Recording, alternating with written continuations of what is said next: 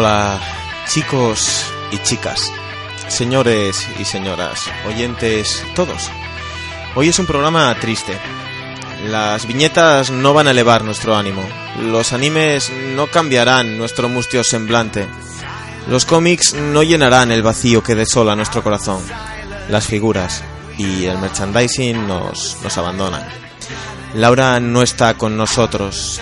Así comenzamos este programa, con tristeza y, pensa y pesar en el corazón por una compañera, una amiga que nos deja.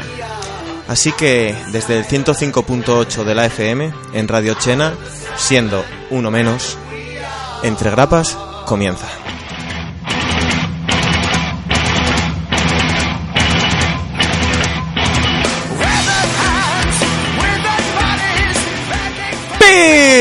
Pero no lloréis aún por nuestra compañera caída. Nosotros no lo hacemos. Nos alegramos por ella, ya que estas dos semanas que faltará es por trabajo. Y tal como están las cosas, tan solo podemos animarla y pedirle que dé lo máximo y nos compre algo bonito. Somos así de majos. Además, contamos con un elenco de lujo capaz de superar cualquier adversidad. Una compañera desaparecida es una tarea nimia, frugal, fácilmente realizable, aún así dejaremos tu sitio intacto esperando tu pronto regreso. Esta tarea que tenemos que llevar a cabo es fácil contando con un hombre hecho y derecho. Amante de Barry Allen y de su superabilidad de llegar tarde, y que está empezando a desarrollar una afición por los cómics de Spider-Gwen. ¿Será el cambio de DC a Marvel? ¿Abandonará al Caballero Oscuro por una princesa Disney arácnida? Adrián Gutiérrez. Solo afición por Spider-Gwen.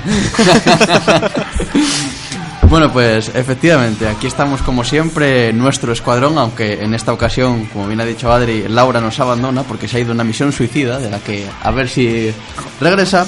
Con más Pero- figuras seguro. Probablemente. Pero aquí estamos el resto del equipo. Estamos como siempre Lucía, Hola. Pablo Buenas. y nuestra Amanda Waller particular, que no dudará en accionar las bombas implantadas en nuestras cabezas si nos portamos mal. Adrián Casado. Oh, me gustó, me gustó. Ay, sí, señor. Bueno, repitiendo lo que dije antes, esto es Entre Grapas, tu programa de cómics, cultura y merchandising, en el 105.8 de la FM, con un blog a tus pies, o más bien a disposición de tu teclado, en entregrapas.blogspot.com o facebook.com barra entregrapas. Esto es Entre Grapas, y comenzamos diciendo una cosa que no sé si sabíais, que hoy es... El Día de la Marmota. Sí.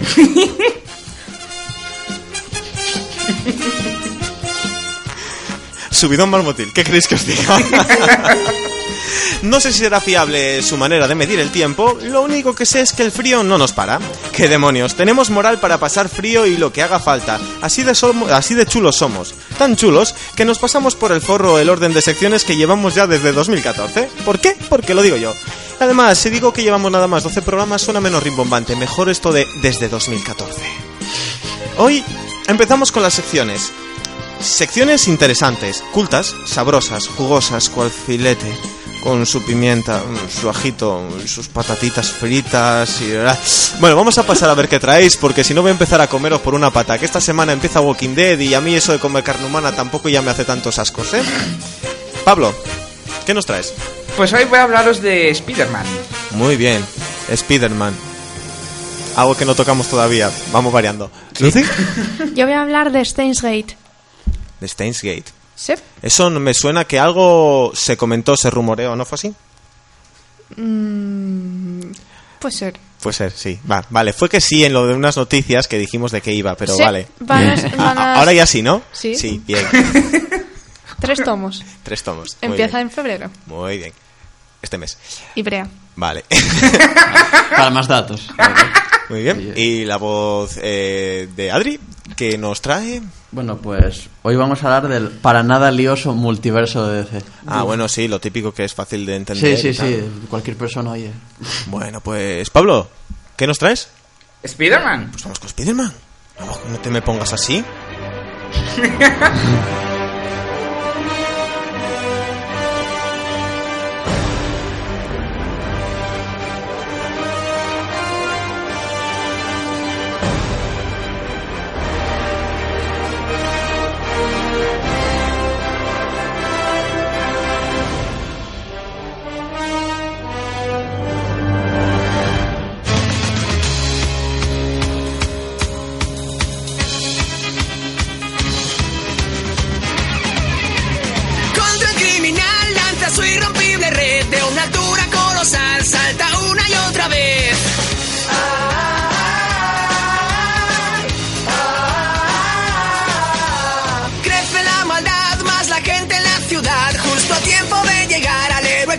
salvar.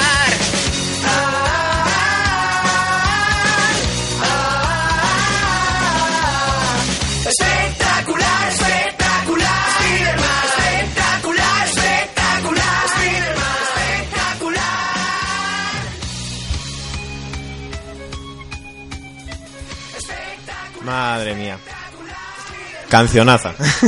¿Dónde las haya? Yo creo que es de los mejores openings de superhéroes. Sí, sí, sí, sin duda. Yo, yo ya veía ahí a Adri tarareando, ya me daban ganas de subirle el micro para que se escuchara cantando a todo pulmón. Es que me Hubiera molado, eh. Es que Estaría bien, Spiderman me va a prestar hoy el programa de Pablo por la vida. Spiderman. Pues vamos allá. Pues en agosto de 1962 salió a la venta el número 15 y último Amazing Fantasy, que es donde sale por primera vez Spider-Man. Pues este primer número es guionizado por Stan Lee y dibujado por Steve Ditko. Ya no es Jack Kirby, ya descansamos un poco de Jack. bueno, ahí, pues... variando a lo loquísimo. Sí, sí. Solo, solo variamos de dibujante. Cualquier día de estos variamos también de guionista. Bueno, pues este número es muy fácil de conseguir en español, ya que entre Vértice, Forum, Panini y Salvat ha sido publicado la florera, la florera de 16 veces. Poquito. Vamos, que quien no lo tiene es porque no quiere. Sí, sí. Bueno, en este número se nos presenta a Peter Parker, un adolescente enclenque, muy inteligente, pero con nulas, nulas dotes sociales. Vamos, el típico empollón. Marginado ahí en clase, que todo el mundo le da de hostias. Efectivamente. Pues bueno, pues cuando Peter va a una exposición de ciencias, una araña común se mete dentro de un rayo. Y entonces queda así como contaminada y antes de morir, muerde a Peter. Y de la que Peter se va para casita ya, pues se da cuenta de que la araña le ha dado poderes. O sea, ahora es más rápido, más ágil, más fuerte, resistente, con, agilidad. Y bueno, y el sentido arácnido, que según el guionista varía, Sí, bueno. como todos los poderes de todos. Pues bueno, pues para ganar un poco de dinerillo, se mete a, a combatir en lucha libre. Y una de las veces que sale hacia casa, pues bueno, un ladrón pasa y la policía le, pregunta, o sea, dice que lo detenga. Y Peter pasa de largo y dice, "Pss, yo ya tengo bastante con mi vida como para preocuparme de alguien. Y nada, pues cuando llega a casa, pues unos coches patrulla están delante y un policía le dice que un ladrón ha entrado en su casa y ha matado al tío Ben. Y Peter, bueno, se pone el traje de Spider-Man, descubre dónde está el asesino por la radio de la poli. Y bueno, cuando lo encuentra, se da cuenta que es el ladrón que dejó escapar. Y entonces, bueno, le detiene, lo entrega a las autoridades. Y bueno, cuando se marcha, pues bueno, recuerda las palabras que le había dicho su tío y que son las por las que guía su vida. Que es un, un gran poder conlleva una gran responsabilidad. Típica frase que sabe todo el mundo, aunque no sepas de cómics. Clásico. Eh, Me gusta la versión de Michael Bublé de Spider-Man. O sea, estoy aquí escuchándote y y estoy poniendo atención a la, a la musiquilla del fondo. es que está muy bien la banda sonora de Spider-Man 1. Cállate, cállate, cállate. Un segundín, ¿eh? Aquí va, mira. Spider-Man, Spider-Man does whatever a spider can. Spins a web any size, catches thieves just like Es que tiene un puntazo. Ya no te corto más. Sigue. bueno, a ver. Una de las cosas buenas que tiene la serie de Spider-Man es que Peter Parker no tiene no sufre doble personalidad. No es como muchos héroes que tienen una vida privada de día No y de noche tienen una vida superheroica. Peter Spider-Man no. O sea, es 24 horas Peter Parker. O sea, va al instituto y piensa cómo vencer a un enemigo. Lucha contra un enemigo mientras hace deberes. Y todo así. Y bueno, ya empecé ya con bueno. El y bueno. Sí. Y bueno. Y bueno. Y bueno, ah, ya estoy otra vez. Las coletillas no se pueden vencer, hay que asumirlas como propias y ya está. sí. Aunque en el correo que aparece al final de la Amazing Fantasy número 15, Stanley dice que la aventura siguiente eh, sigue siendo Spider-Man. Eso no es así porque la serie cancelenla. Y entonces, bueno, pasarían unos siete meses, llegaríamos a marzo del 63, que es cuando sale The Amazing Spider-Man, ya con serie propia y que llegaría hasta febrero del 2013, contando con la florera de 700 números. O sea, una de las series más largas de, de cómic que existen. Ahí es na. Sí. Gu- Guarda eso en una caja. Y la tiro Mm, Hombre, no, regálamela, casi que lo prefiero. Bueno, aparte de publicar Amazing Spider-Man, Marvel publicaba al mismo tiempo más series del Trepamuros. De tal manera que no existía semana que no hubiera o serie de Spider-Man o participación de Spider-Man en alguna otra serie. Por lo que había Spider-Man semanalmente. Siempre, claro. Que eso cambiarían con el tiempo, pero bueno. Y empezarían a ser los Vengadores y los Mutantes. Sí, claro, claro. Ahora mismo no hay serie de Spider-Man semanal en Estados Unidos, ¿eh? Semanal, hace poco no, la semanal era Superior Spider-Man y Superior Foes. Y luego me Pero ¿era semanal o cada 15 días? Era, son- eran quincenales, las Quincenales, dos. ¿eh? Y luego los que y luego los y ahora están con los team up, bla, bla, bla. O sea, se podemos estar en semanales. Sí, bueno, ahora sí, claro. Razón. O sea, quieras que no, están todos a- siempre hay arañas. Todas las semanas tienes arañita. Ay, quitando cuando hay épocas malas que dices, tu madre mía, tanto Spider-Man. Bueno, claro, como todo. Sí, Son las épocas en las que quieres raid para echar un poco de matarañas. sí, sí, por Dios, madre mía. Avancemos. Bueno, pues otra cosa muy buena que tiene los cómics de Spider-Man es la gran cantidad de personajes secundarios que, bueno, que son muy buenos. Ah, incluso hay números en que Peter ni siquiera casi aparece, porque son historias de todos sus secundarios. Y entre esos secundarios nos encontraríamos, por ejemplo, a la tía May, que es la tutora legal de Peter. Y bueno, una anciana que dices, madre mía, ¿cómo puede ser tía? Ya, ya deberías de ser casi bisabuela. Porque siempre la pintan ahí muy arruga, con el, con el pelo blanco. Sí, Es sí. genial porque según ves más adaptaciones de películas e imagen real, cada vez es más joven. Sí. O sea, si en realidad tiene más o menos la edad de, de, de su... O sea, es su tía, o sea, no es su abuela y la siempre la ponen como la abuela, no sé por qué. Claro, es que tiene que tener una edad parecida a la que tendrían. Los vale, padres, sería la, hermana mayor de la madre o del padre o de Claro, María Santísima, pero no te vayas tanto, o sea... Sí, sí. 40 años de más, ¿no? Vamos, si, si él teniendo 16, la tía May tendría 40 o así. Claro. Porque, joder, el, el marido era el hermano mayor de su padre y se llevaban pocos años. Que si dices, bueno, anda, el hermano mayor ya le llevaba 10 años a su padre, Sí. vale, ni te lo así, compro. Ni aún así. Ni aún Hombre, así. si ella ya era también más mayor que él, Bueno, eh, el caso que para mí la mejor representación de la tía May en edad, Amazing Spider-Man las películas. sí. Bueno, no me acuerdo cómo se llama esa actriz, pero bueno, la actriz lo hace muy bien. Mejor que la de San Raimi. Se me olvidó, vaya. Pero es, es mítica, esa tía. Sí. Hostia, me acuerdo cuando salía en Cinco Hermanos. Sí. No, que es la, que hacía Vamos a dejar de recordar a los actores y sus papeles y vamos a centrarnos en el trepamuros. que no puedo, yo me, me desvío. Por eso te reconduzco yo. Sally Field. Eso. Mini punto para Adri. Y bueno, quitando la saga de One More Day, bueno, justo números anteriores, a mí me gusta mucho la tía May. Porque eso de rescatarla, o sea, resucitarla, mediante la boda de Peter y Mary Jane, Buah, acabas de abrir la caja de los truenos, chico.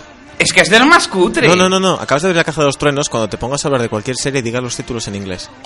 Más te vale hacerlo todos en inglés o todos en castellano. ¿Qué Pero una dice? saga que está publicada en español, como un día más, no me digas One More más. Day. ¿Qué dije One More Day? Sí. Un día más y un nuevo día. Efectivamente. Ay, pues lo siento. Se me va mucho la pinza. Y bueno, luego tendríamos a el gran amor de, de Peter, Gwen Stacy. Que bueno, es la novia que consigue en el instituto, porque debe ser la única que le hace caso. El gran amor de Peter y de Adri. Sí, también. y Lucía. Pero sobre todo Gwen. Gwen ante todo. Gwen al poder. Tengo muchos amantes coreanos. ¿no? Venga, volvamos al orden. bueno, pues... mm, Gwen... Gwen, sí, Gwen. Gwen. Bruce Wayne Stacy. Venga, vamos. Gwendolyn Stacy. Hoy estáis rebeldes, ¿eh? Sí. Hemos tomado mucho café hoy. Nos falta Laura. Pero bueno, Gwen dura muy pocos años la relación entre ellos dos, dado que ella palma, Claro. de una No, manera un poco... Es un buen motivo. Sí. ¿Verdad? No se vean juntos con el cadáver. Joder. Y bueno, y años después de la muerte de Gwen, conocería a la que sería su mujer, Mary Jane Watson, que creo, pues desde mi punto de vista me gusta más que Gwen. A mí no. No. Pero Mary Jane también me gusta mucho. Ah. Mary Jane mola porque es pelirroja y es un zorrón, pero por lo demás tampoco aporta mucho a Parker.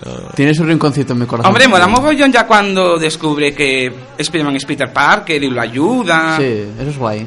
Y luego cuando va a vivir a la mansión, a la Torre Vengadores. Me gusta más Felice Harvey. Hombre, es que la gata negra. Tiene el suyo, ¿eh? También, sí. Joder, con el Peter. No hizo tú. Bueno, pues Felici- Felisa Ah, vale. Hardy era una compañera de universidad de Peter Parker. Y más tarde se descubre que tiene una identidad secreta que es la gata negra. Una ladrona con habilidades de entrenamiento, porque no, no solo es eso, no. Por mucho que en la serie de animación te la quieran pone- poner como. Era- ten- Tenía como poderes, ¿no? No, no tiene poderes. Al, al menos si le cambiaba el pelo de color. Es una Eh, peluca blanca. No, no, no, no. Ah, yo, me- yo la recuerdo haciendo como una especie de rayos alrededor y cambiándose el color del pelo y le salían abdominales. De la, de la serie de dibujos, me acuerdo perfectamente. No. Yo Pero también- ¿tú qué fumaste? Yo también quiero ese poder, ¿eh? Que sí. Adri, ¿qué te fumas? Que sí, me cago en la leche y lo voy a buscar. En la, en la serie de animación se, ca- se pone una peluca. Que no, ya verás, lo voy a buscar, llegar a casa y lo voy a poner en el blog de entre Mira, tengo, te juro que tengo el ordenador delante, lo voy a buscar. O sea, me estáis ya dejando... Sí, además la recuerdo hablando con Kimping y con el tío de la silla de ruedas. ¿Cómo se llamaba? ¿Quién? El, ma- El- eh, el- Smiles. Smiles, el de matarañas este. Vamos, es que estoy seguro. No, no sé, no sé. Joder. No digo que tenga poderes, digo que se ponía el traje de una manera rara. No. Vale. Y ahora es cuando miramos a Adri y decimos, tienes razón, Tiene razón. tienes razón. Calla. Sí. Madre mía, que te juro que no lo recordaba con una aureola alrededor de esta amarillita. Tenías razón, Adrián, se transformaba en modo Super Saiyan. Nada, vamos a, a pasar un poco a, a los clones de Speedy. Uy. ¡Yay! Todo buen personaje tiene un clon. Entonces Spider-Man es muy bueno, porque tiene una burrada de ellos. bueno, empezamos con, con el mejor de todos, que es Ben. Ben Riley. Que durante un tiempo no se sabe quién es el original. No se sabe si Peter Parker o Ben Riley es el, el, el original y quién es clon. Incluso P- Peter Parker le deja el traje de, de Spider-Man a, a Ben. Y luego Ben termina muriendo el pobre. Porque todo personaje de, de Spider-Man tiene que morir. Todo buen Spider-Man tiene que morir. Muy bien. Me gusta esa afirmación. Joder, era mejor Spider-Man que Spider-Man, ¿eh? La, la familia Morrun aprueba tu comentario. Y luego tendríamos al, al clon ma- ma- maquiavélico Kane Parker. El tercero en discordia. Que tiene una cierta obsesión con Ben Riley. ¿Qué dices tu madre Ahí mía? hay rollito, pero vamos. Sí, hay rollito gay entre los dos clones. Y nada, y se suicida para salvar a Peter Parker. ¿Qué dices tú? Otra muerte. Pero tranquilidad, que este vuelve. Este no se queda mucho tiempo muerto.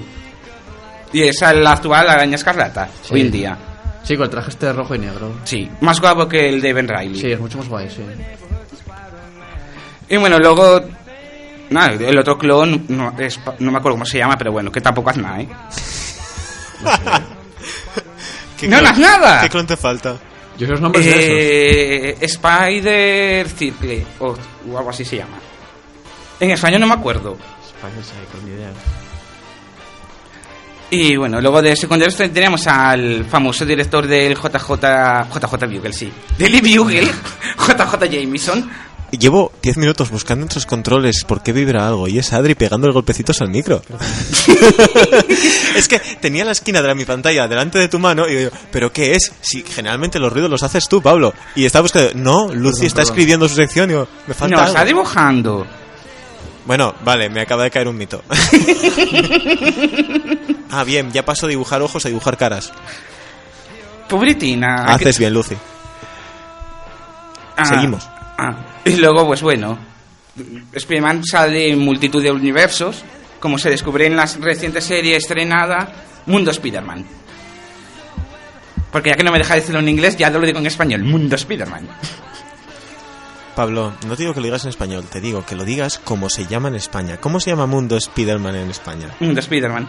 Pues entonces, Que tenía que haberlo dejado Spider-Verse, pero bueno. es que ¿No se llama Spider-Verse. No, Sí. se, se llama Spider-Verse. No, Ah. Mundo Spider-Man. Mundo Spider-Man. Creo que se llama Mundo Spider-Man. Viene publicado como Spider-Verse, pero tú mismo. Pues antes de... pues porque, si fuera, que- porque si fuera en inglés sería Spider-Verse.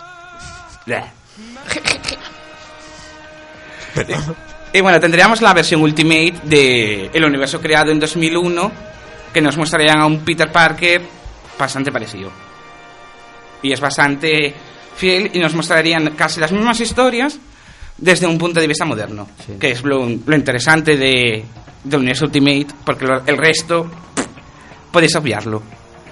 Hasta que fallece y entonces Spider-Man cambia. Y ponen a Miles Morales, un guaje todavía más joven. Y que bueno, está bien porque es otro personaje totalmente diferente que se llama Spider-Man. Y luego ya, bueno, tendríamos en el universo MC2 a la hija de Spider-Man, Ah, eh, May Parker. sí, a, a May May. May May, bueno. May May Parker. May, may, may. Sí, porque May Parker es del, del futuro. Vale, vale. Es la, la hija que supuestamente tuvieron y desapareció. La de un día nada más, dices. Hmm. Vale, sí. Pues sería esa, May, May Parker a secas. Mm. La otra es May May. Sí. Yo me iría mucho con ese Spider. Porque son todas idénticas. Está ligeramente complicado. Sí. Y bueno, luego tendríamos las adaptaciones cinematográficas. Que a mí me gustan las cinco. Aunque mucha gente critique la tercera de Raimi. A mí me, me mola mogollón. O sea, me gustan, me gustan todas. Me ya, hostias, voy a soltar aquí hoy. ¿Por qué? ¿Cómo os puede gustar ese Venom? A ver, me gusta la película. ¿Cómo os puede Me gustar gusta ese mucho hombre de más arena? Spider-Man 3 que Spider-Man 2. Tampoco es muy ¿Eh? eh, Mucho más. Pues perdón que te diga, pero el como villanos, mucho mejor el de la 2. Él, de la 2, Otto Ah, Octavio. que Octopus no puedo él. No me mola nada. A ver, a mí de atrás me gusta el hombre de arena. Me mola mogollón. La de las guarras es la 3. La de las guarras. No hay ni una tía Sí. que sea fea, exceptuando una señora negra grandita que ya era una recepcionista de un hospital. Todo lo demás son tías buenorras. Ni un tío buenorro. Todas las tías que salen de fondo, si os fijáis, No me había fijado nunca. que hay que tener mucho tiempo libre para eso, pero son todas. Imagínate tías- lo que me entretuvo, la, entretuvo, entretuvo la película. Son tías modelo. O sea que no O sea, te gusta. Bueno, tengo que hacer una corrección. ¿Qué? Una fe de ratas. Tenía razón. No era Spider-Verse en España. Es mundo Spider-Man. No. Universo Spider-Man. Universo. Spider-Man. Universo Spider-Man. Ah, pues yo, yo pensaba que era Mundo Spider-Man. Patada a la boca al traductor. Pero bueno, No digas muy alto. Luego los de Panini. patada en la boca al traductor. Porque decir Spider-Verse era tan fácil como dejarlo. Porque si ya tienes el cancerverso, tampoco era tan Ya. difícil. Yo es que veo una tontería que no, no, no traiga escrito Spider-Verso. Hmm, Si total se llama Spider-Man, no es el hombre araña. En fin. May Parker decíamos, ¿no? Ya estábamos con May Parker, ya habíamos pasado más adelante. No, a ya las estábamos guarrillas, en el a las cine. guarrillas Estábamos del ya cine. con las pelis, Y Estoy tío. haciendo un pequeño repaso. Dije, ya pasamos por May Parker, con las guarrillas del cine de Spider-Man 2, los villanos malos, malos, malosos de Spider-Man 3. ¿Qué más tenemos? Pues los, mal- los villanos malos malosos de Spider-Man 1, Spider-Man 2, Amazing Spider-Man, Amazing Spider-Man 2, los seis siniestros, es- Amazing Spider-Man 3, 4 y 5. Eso es tener fe en el futuro. Sí. No, eh, eh, es que realmente los, los villanos de Spider-Man son bastante cutrillos todos. A mí me molan. Están, A ver, yo, son graciosillos. yo creo que están mal adaptados. Por ejemplo, Venom era un tirillas. Cuando Venom en los cómics siempre fue un, un mazacote, menos Venom Flash. Sí, hombre, eso sí, el Venom no vale para nada, pero bueno. El hombre de arena igual es el que mejor librado sale, porque el- un lagarto raro, por dejarlo así, con cara demasiado humanoide. Sí. Es que me recuerda mucho a las tortugas ninja. Sí, el lagarto Juancho no sale bien. ¿no? El lagarto Juan. Es mejor Tortuga Ninja que las Tortugas Ninja de Michael Bay, Ay, sí, por Dios, calla. al menos en cara, pero no, no, no me convence, la verdad, no me convence mucho. A mí la que no me convence es la Wayne de, de, de Spider-Man 3. Uy, Ah, vale, vale, Me vale. parece cutre. Brice Dallas. No sé qué llama- se, la- se llaman las Sí, tres. señor. No Y recuerdo. Mary. Jane. Odio a Mary Jane. Normal. Es inaguantable. ¿A cuánto se tiran las tres películas? Uf. ¿A cuántos? Mira, eh. Solo la primera, porque hice recuento. Mira, La Adri, primera- Adri se le ve como encabronado, ¿eh? Es Oye, que ¿pero sí, ¿cuánto? porque luego viene la gente. No, es que Mary Jane no sé qué, Gwen no sé cuánto. Me cago en la leche. Mary Jane en la primera, se tira a Flash. Se tira a Harry y al final se lía con Peter. En la segunda, sí a liar con Peter, pero no, al final voy a casarme con un astronauta super guay. Pero al final le dejo plantado la boda y me voy a follar a Peter. Y después de follarme no sé cuántas veces a Peter, vuelvo con Harry para al final de la película volver otra vez con Peter. Mientras que Gwen Stacy solo se tira a Peter. Hasta el día de su muerte. Pues igual y cundió, y hubiera cundido más, haber disfrutado un poco más de lo que viene a ser la zona de abajo. Sí. Sí, Porque le- le el dio Flash de. Amazing es, eh, es bastante guapete. Sí, sí. Ya, Ah, bueno, y, pero... y el duende, hostia, el duende. El duende no. El, el de Amazing. Asumen a Lucía le gustan los tíos raros, como el pingüino de Gotham. Ay, el pingüino. Tiene un no sé qué, que qué sé yo, que ay, ay, ay. ¿Ves? Claro. Sí, chicos, entre grapas, con colaboradores con poco gusto, ya lo sabéis. Pero no puedo decir la palabra follar a todo esto. es, que, es que me vine arriba. Hay que ser educado. Joder, no puedo Ostras, qué contigo. grande. No puedo, eh. bueno, ¿qué más tenemos aparte de las películas? ¿Qué más nos traes? Las series de animación. ¿Series de animación? Fabulosas todas. Fabulosas. Todas. Menos la última temporada de Ultimate. Sí. Pero que las quitando, creo que cuatro episodios, es bastante flojo. hmm. Eso de Spider-Man con los amiguitos. No. Sobre todo con Tigre Blanco, no puedo con ella. Y ese Luke Cage, que dices tu madre mía, hijo de mi vida, ¿qué te han Luke hecho? Cage, jovenzuelo ese. Pero que no todavía es graciosín. Sí. Hace gracia. Ay, Si hablamos de animación, hablamos de animación. la mejor. Que vaya serión, tío. Vaya rápido que ando hoy, eh, estoy que lo doy. Pero es que supera casi todas, ¿eh? Pero no solo de las Spider-Man, sino de... En general. En general. En general es una de las mejores series de dibujos de superhéroes, sin duda. Sí, sí, sí. Yo, para mí, de mi infancia de series de superhéroes, esta y Batman. Sí. Las demás no valían para nada. Sí. Esta, No, yo- la echaban en Fox Kids. Sí. Sí, señora, Sí. también. Yo de mi infancia también. Ahí la veía yo. La echaron en muchos sitios. Mira que me gustan los X-Men, pero ni siquiera, ¿eh? No, no, no, que va. Esta y Batman, en, an- Sí, en sí, Antena sí, 3. Claramente. Bueno, yo un cartoon Network. del 5. No. No. Batman, No. Batman sí, Batman empezó en Tele 5, pero luego pasó en Antena 3. Pero Spider-Man siempre fue en No, Antena no, 3. no, sí. Sí. Siempre Yo- fue en Antena 3. Yo lo veía en Fox Kids. Sí, sí, Lo que era fijo. 5 era X-Men. Esa- X-Men, ah, vale. Creo que era X-Men era en ¿Qué más da? Lo daban. Yo lo vi. Punto. Avancemos. Bueno, pues a mí es que me gusta hasta la, hasta la versión esta japonesa, mecha, rara. La de personas reales. Sí, Buah, es muy guay. eso es para... ¿Tienes el opening por ahí? Hombre, a ver, ¿qué os esperáis que es esto? Cambiado con el yeah, yeah, yeah. Madre mía. Quiero un artículo de esto para el blog. ¿Ves? Yeah, yeah, yeah. Eh, esto pide artículo para el blog. Yo solo te dejo caer. Vale, copiado. Y bueno, como al ser el personaje más famoso y carismático de Marvel, pues sale en cualquier animación. Sale en, la serie- en las series de animación de los Vengadores, de los X-Men, en todos lados. ¿Tú que esperas Spider-Man? Ve cualquier cosa de Marvel. Sí. Claramente. Menos en Heroes Squad Show. Qué raro, pero tenías que mencionarlo igual, ¿no? Sí, yo estaba mirando, ¿cómo menciono Heroes Squad Show si no sale? Sí, este es el momento en el que en la serie Spider-Man invocaba a su super robot gigante para luchar contra el crimen. Por cierto, que el crimen eran eh, bichos. Era una, Japón. era, era una araña que luchaba contra insectos gigantes. Los asiáticos son maravillosos. Era un Super Sentai de esto. O sea, es que, buah, esta serie tengo que buscarla, bajarla y verla. Sí. No, no, no sé cómo me estoy resistiendo. A mí me gusta, yo veo un par de episodios. Que sí, que sí. Además es muy de gracioso. Que sí. Es ridícula. Sí.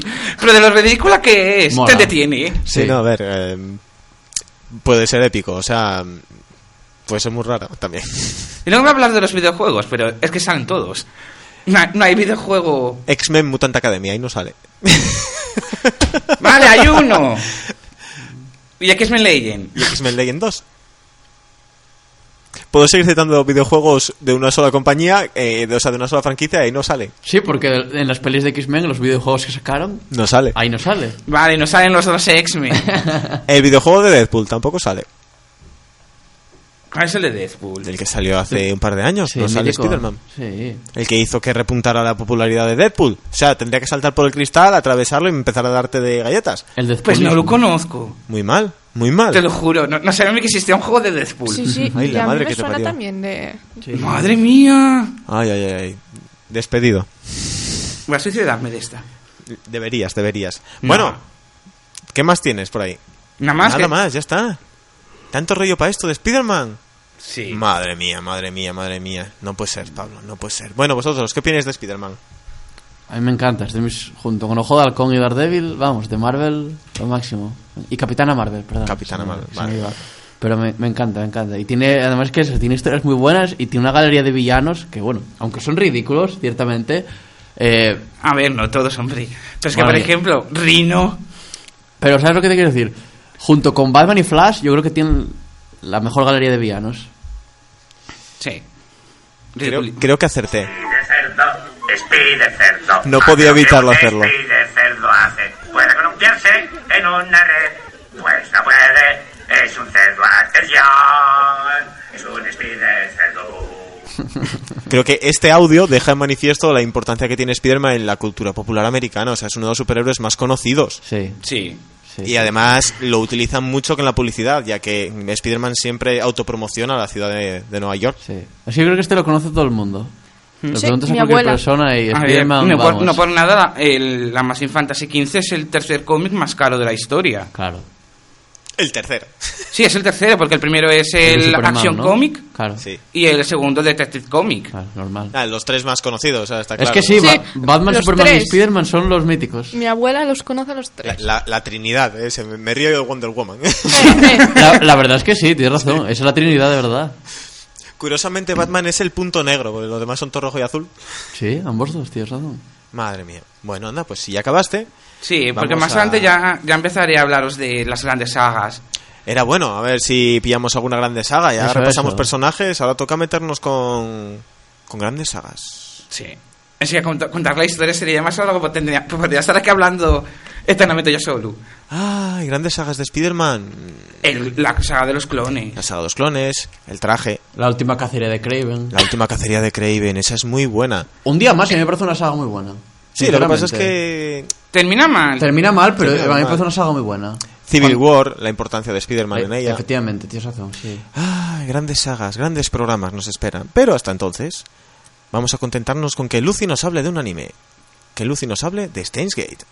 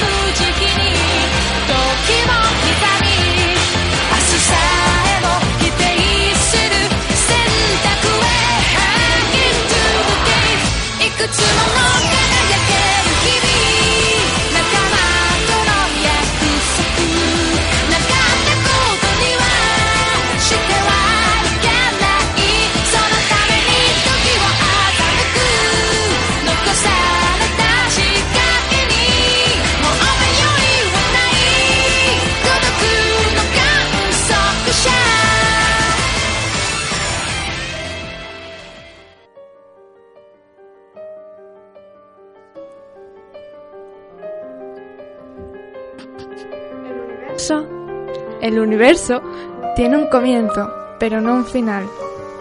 Infinito. Las estrellas también tienen su propio comienzo, pero su propio poder resulta en su destrucción. Finito. Aquellos que poseen sabiduría son los más grandes idiotas. La historia nos ha demostrado eso. Podría decirse que es la última advertencia de Dios a aquellos que se resisten. Así comienza el anime del que vengo a hablaros, con el protagonista diciendo estas líneas. Buah, como alguien haya cogido el programa ahí y dice, pero qué fumada estoy escuchando, tío. O sea, Pues no sí. me... Pero estos que se fumaron ahora mismo. Bueno, pues empieza, Llevamos toda la tarde fumados, o sea... Eh, de verdad, ¿eh? empiezas el anime y es lo primero que te dicen. ¿Te gusta hacer citas con Toradora? Hiciste lo mismo, ¿eh? Sí, las bonitas, pues me gusta compartirlas. Yo veo a Lucy cuando ve un anime y dice, ah, esto me gusta, esto me lo apunto, esto me lo apunto. Pues puede ser, puede ser, no, Así me gusta, que hagas los deberes. por supuesto. Bueno, ante todo, decir que hay animes que me cuesta contar de qué van sin decir de más. Me consta que este es uno de esos, ¿eh? y este es uno de ellos, efectivamente. Y bueno, como ya dijo mi compañero Adrián, se, tra- se trata de Steins Gate. Que es un anime que comenzó a emitirse el 6 de abril del 2011 y consta de 24 episodios. El anime es una adaptación de una novela visual o video, es un videojuego para los amigos. Y bueno, hay película, hay OVA y hay una adaptación al manga que va a salir aquí, en España. Y spin-offs. También hay de todo. Eso de la adaptación al manga, llámame loco. Tengo un déjà vu de hoy. Sí, Me suena, me la suena. adaptación al manga. De Ibrea era, ¿no? Sí, Unos cuantos tomos. Tres. Y en febrero, este mes. Ibrea. Ibrea. 8 euros. 8 euros. Ocho Eso nos euros. faltó antes. Sí. y el, el videojuego también se va a lanzar aquí en España. ¿Doblado o...? Eh, Es novela visual. Es un... De- A ver, una novela visual. ¿Os acordáis de los típicos juegos estos de citas típicos japoneses? Sí. Esos. Quiero jugar a uno de esos. Ay, me aburre. Tengo un buen catálogo, ya te pasaré. Bien, bien. Está bien saberlo. Pues bueno. Eh, Steins Gate sigue la historia de Rintaro Okabe, o Karin, que es más fácil de decir. El cual se llama a sí mismo científico loco. ¡I'm a mad scientist! Como dicen los japoneses con ese acento El tan premio a la ida de olla de hoy es para Lucy. ¡Bien! y bueno, también viene con risa de loco incluida. Ocarín, junto a sus amigos o compañeros de laboratorio, un laboratorio especial, ¿no? Que es como un piso con cosas así que él llama instrumentos rarillos, no sé. Han convertido su horno microondas en un dispositivo capaz de mandar mensajes al pasado. mediante también un teléfono móvil. O sea, el teléfono y el horno microondas. Que van juntos. Sí. A medida que realizan diferentes experimentos, una organización llamada CERN, S-E-R-N, porque pronuncio muy mal, que también ha estado haciendo su propia investigación sobre los viajes en el tiempo, le sigue la pista y ahora Ocarín y compañía tienen que evitar que SERV les capture. SERV no, CERN. Que me lío. La historia se sitúa en Aki, Akihabara, ¿no? Se dice. Y el sitio fue elegido porque es un lugar fácil para la, adqui- la adqui- adqui- Adquisición. adquisición de piezas, hardware y demás. Puesto que también hay dos que son fan del anime y ya sabéis lo que se mueve en Akihabara. Ahí todo, todos queremos ir ahí. Akihabara. Ah. Todos queremos ir ahí A con mí me dinero. dejáis en el 109 de Shibuya y en Akihabara en la Super Torre y ya me hago yo amigo de Super Potato. Y, me, y me vais a recoger a las tres semanas. Tampoco. Sí, porque me quedaré sin dinero en las tres horas. Las otras tres semanas es para prostituirme y conseguir algo de dinero. Básicamente. Bueno, en el primer capítulo, Ocarín va a un seminario sobre viajes en el tiempo con su amiga Mayuri Shina. ¡Tuturú! Que se dedica a hacer eso cada poco. Bien, el premio a la segunda ida de hoy del programa de hoy es para. Es ¡Lucy! Es una otaku kawaii, es muy maja. A, a lo tú. No. Ah, tú no eres maja, vale. Sí.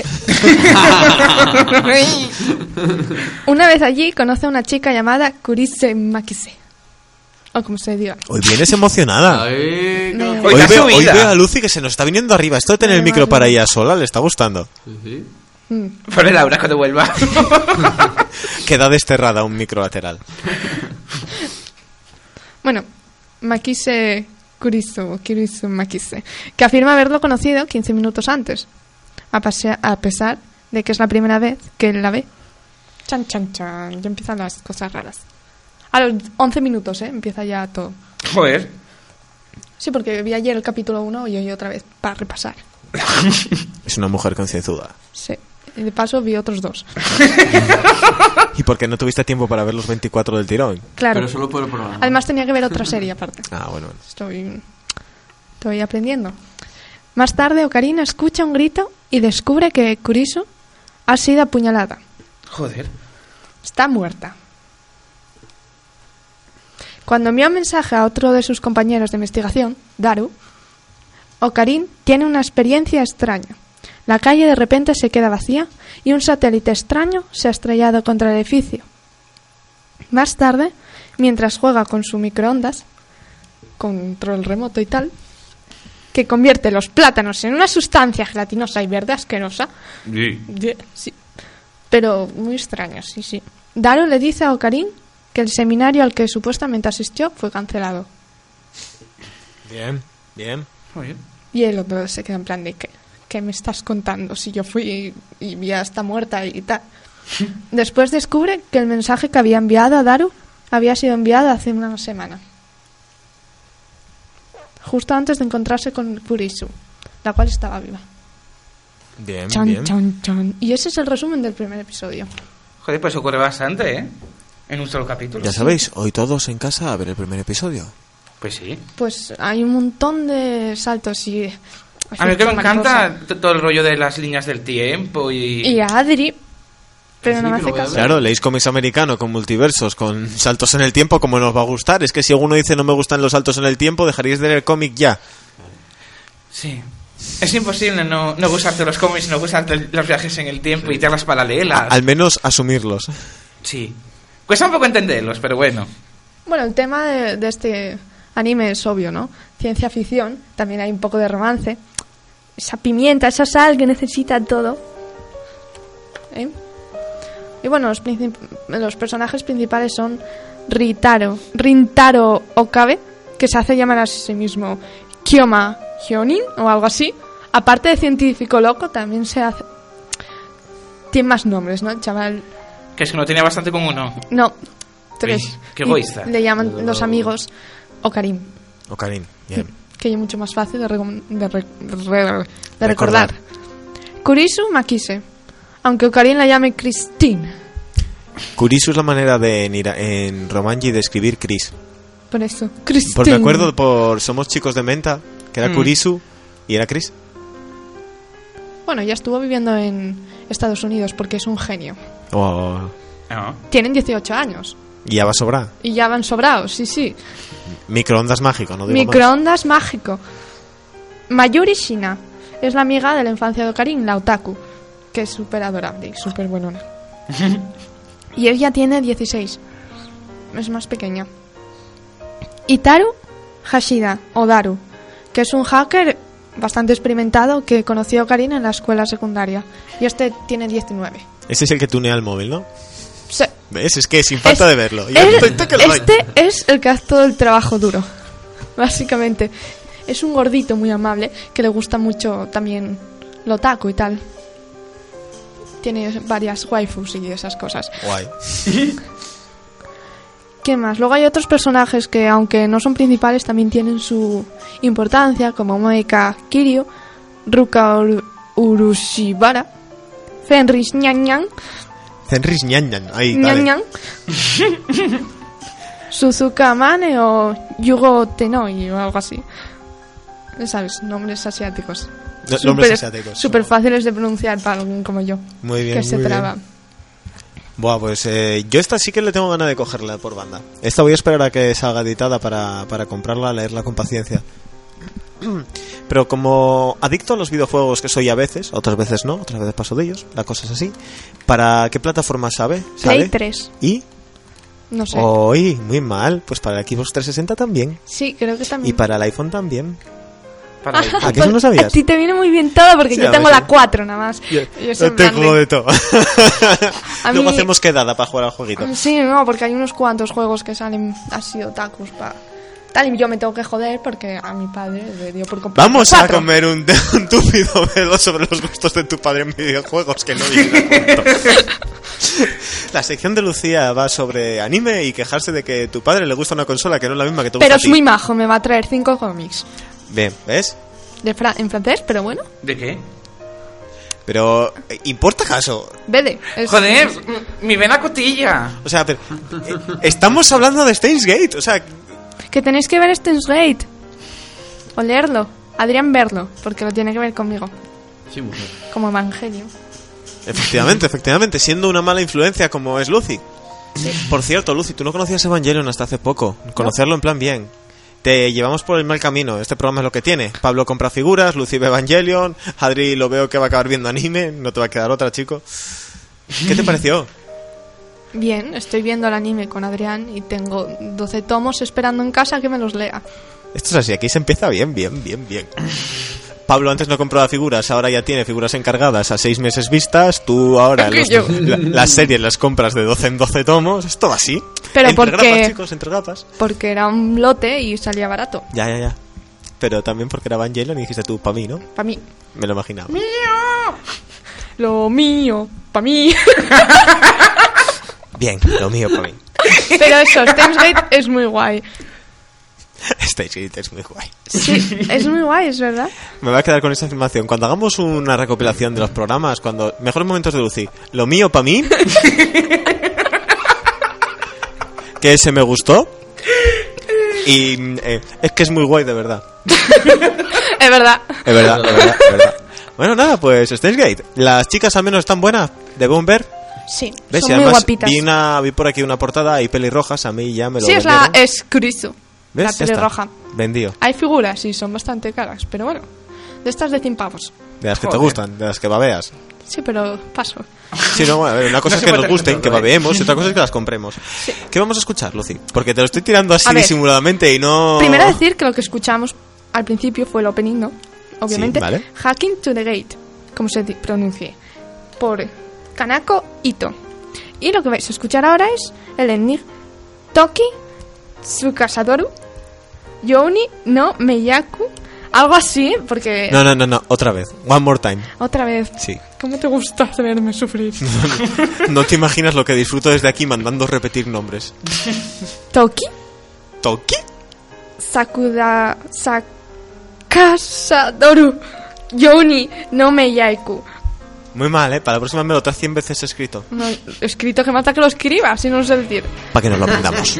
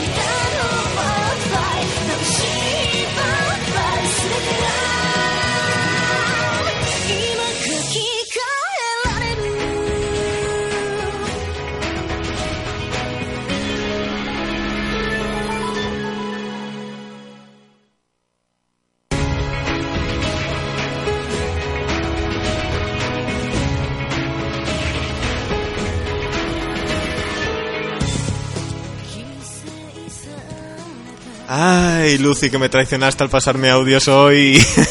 me dijiste audios largos y me mandaste el corto. me pillaste ahora en bragas completamente. Muy mal, muy mal, muy mal. Adri, chico, ¿estás por ahí? ¿Sigues vivo? Perfecto, vamos para allá. Te toca, chico.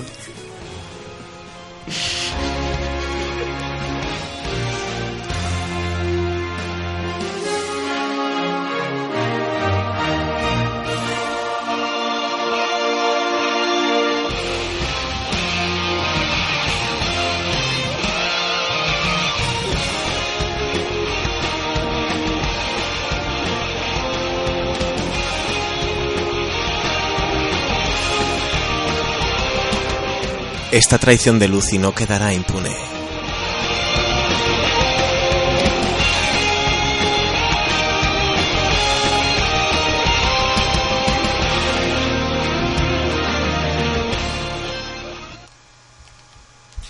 Ay, Lucy, Lucy, Lucy. Te acabas de ganar mi odio. Por hacerme repetir mil veces un nombre impronunciable. Adri, chico. Multiversos, ¿no? A ver. Claro, es que. Que lo estoy pensando y dije, joder, en DC, bueno, también en Marvel, lo de varios universos es algo ya tipiquísimo, ¿no? Sí. Pero la gente que no es. Bueno, que no está metida en el, en el mundillo, por así decirlo, no tiene por qué entenderlo.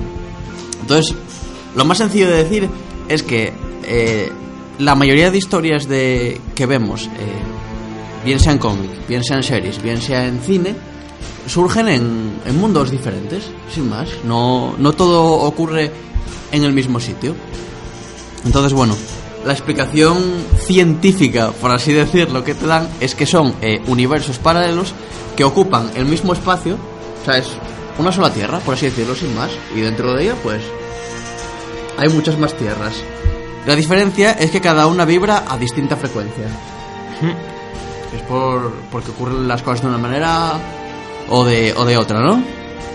Y ahí se, re- se van recogiendo los hechos de historias alternativas. Tenemos la tierra mítica, por así decirlo, y luego tenemos pues todas las demás, donde han surgido muchas de esas historias paralelas que, como digo, hemos visto tanto en cómics. Y yo agruparé también a, la- a las series o a las, o a las películas, que sé que tienen un nombre, un, número fijado, pero eh, ahí sí que no lo sé. Yo voy a centrarme un poco más en lo que es los, las de los cómics, ¿no? Bueno, como digo, eso, cada tierra tiene eh, posicionado un número. Tierra 1, Tierra 2, Tierra 3, Tierra 4, Tierra 25, Tierra 80.000. Entonces, bueno, eh, originalmente los superhéroes existían cada uno en su universo, que es casi como lo conocemos, sobre todo si nos paramos a pensar en las películas. Batman está lo suyo, eh, Superman está lo suyo, o bueno, o en, o en Marvel hasta, hasta la llegada de Marvel Studios. Spider-Man está por un lado, X-Men por el otro, Cuatro Fantásticos, tal y cual. Entonces, bueno, en los cómics, eso, Batman existía en un universo y Superman existía en otro. Decidieron juntarlos en una historia, pero eh, lo que hicieron fue simplemente que el cómic sea eh, dos historias, una de Batman y otra de Superman. No, ellos no se relacionaban, por así decirlo. Dado que las historias de Batman eran más de corte realista, más detectivescas, más de villanos. mm, más de andar por casa, por así Sí. decirlo, respecto a Superman, que son villanos ya Poderosos. con poderes, tal y cual. Hasta que finalmente en 1952 se unieron. Entonces era la primera vez que se entendía que las historias de Batman y Superman ocurrían en el mismo universo. Bien, durante los primeros años de DC existió el grupo que era la, la Sociedad de la Justicia, que es el primer grupo de superhéroes, que bueno, es el grupo de los superhéroes clásicos que ya comenté cuando hablé de Tierra 2. Entonces ahí estaban entre ellos Green Lantern, Flash, Átomo, que con la llegada de la Edad de Plata fueron sustituidos por otras versiones. O sea, ocupaban el- los trajes otros héroes. Así Alan Scott pasaba a ser Hal Jordan, Jay Garrick pasaba a ser Barry Allen y Al Pratt se pa- pasaba a ser Ray Palmer con la llegada de todo esto, eh, esos personajes quedaban un poco eh, olvidados, por así decirlo. Entonces, pues, con todo el lío que, que surgía con, con todas esas cosas, llegó la existencia del, del multiverso eh, cuando confluían las tierras 1 y 2 en el número 123 de Flash, que se llama el Flash de dos mundos, donde Flash, Barry Allen, consigue vibrar a la misma frecuencia que, que Tierra 2 y era teletransportado a ella, donde se encontraba con que allí había otro Flash, que era Jay Garrick. De esta manera, las versiones que habían sustituido a los superhéroes originales eh, existían en otra Tierra. Entonces ya teníamos dos Tierras. Entonces durante años eh, pues hubo crossovers entre la Tierra 1 y la Tierra 2, la Liga de la Justicia, que es el grupo superior de la Tierra 1, se juntaba con la Liga, la Sociedad de la Justicia, perdón, de Tierra 2 y eh, confluían, pero luego cada uno se iba a los suyos y más. Pero ya sabíamos que había más de una Tierra. Bien, con el paso del tiempo eh, fueron apareciendo muchas más tierras hasta que, claro, hubo un caos de continuidad enorme en el que nos explicaban un montón de cosas y eh, se creó la Crisis en Tierras Infinitas, que es el evento de DC más conocido del universo, donde se ponía fin al multiverso en 1985. Todas las tierras se juntaban en una sola. De esta manera, eh, muchos de los personajes eh, que existían en otras tierras llegaban a esta nueva tierra donde todo estaba conectado, o bien otros sin más desaparecían o cogían, se fusionaban personajes en uno, eh, bueno, en fin. Un rollo para intentar hacerlo un poco más claro todo y que Sí. la continuidad de cara a los lectores fuera más sencilla de, de consumir, ¿no? Entonces, bueno, durante años, solo desde el 85 en adelante, solo existía una tierra. Esa tierra, sin más, ahí ocurría todo. Entonces ahí teníamos tanto a los héroes de una tierra como también teníamos a héroes de otra. Y, Ah, eso está guay. Bueno, sí, claro. Solo una yo creo que es más entendible, ¿eh? Claro, quedaba mucho mejor. Hasta que en el año 2005 llegó la crisis infinita y eh, lo que habían decidido encontrar en una sola tierra lo volvieron a, a abrir y a expandir otra vez en varias tierras. Volvió a existir el multiverso, por tanto. Entonces ahí volvíamos a ver que si en la Tierra Prima, que si Tierra 3, que si no sé qué. Bueno, que os recordaré, esto lo estoy diciendo de oídas porque no lo recuerdo bien. Pero bueno, entonces eso, volvíamos al punto de tal. Esos 20 años en los que no había, solo había una Tierra, ahora volvíamos otra vez a ese lío de tener varios universos. Que a mí personalmente me gusta más que que haya una Tierra porque me gustan mucho las versiones alternativas. Es algo que, que siempre me ha molado mucho. Entonces, bueno. Pero era un jaleo. Además, Crisis Infinita es una saga horrorosa. A mí no me gusta nada. O sea, la leí hace poco otra vez porque no la recordaba. Que además me hice con el número uno gracias a Adrián Casado. Sí, gracias a eso me hice con el 2 y el 3. Sí, que era lo único que me faltaba. Y bueno, quitando que te explican un poco el origen de Power Girl, que era un poco lo que había quedado así un poco lioso, que si primero era la prima de Superman de Tierra 2, que si luego había sido adoptada por... ¿Por quién, tío? No acuerdo, por unos atlantes o no sé qué, Sí. una movida muy rara. Bueno, en fin, un jaleo.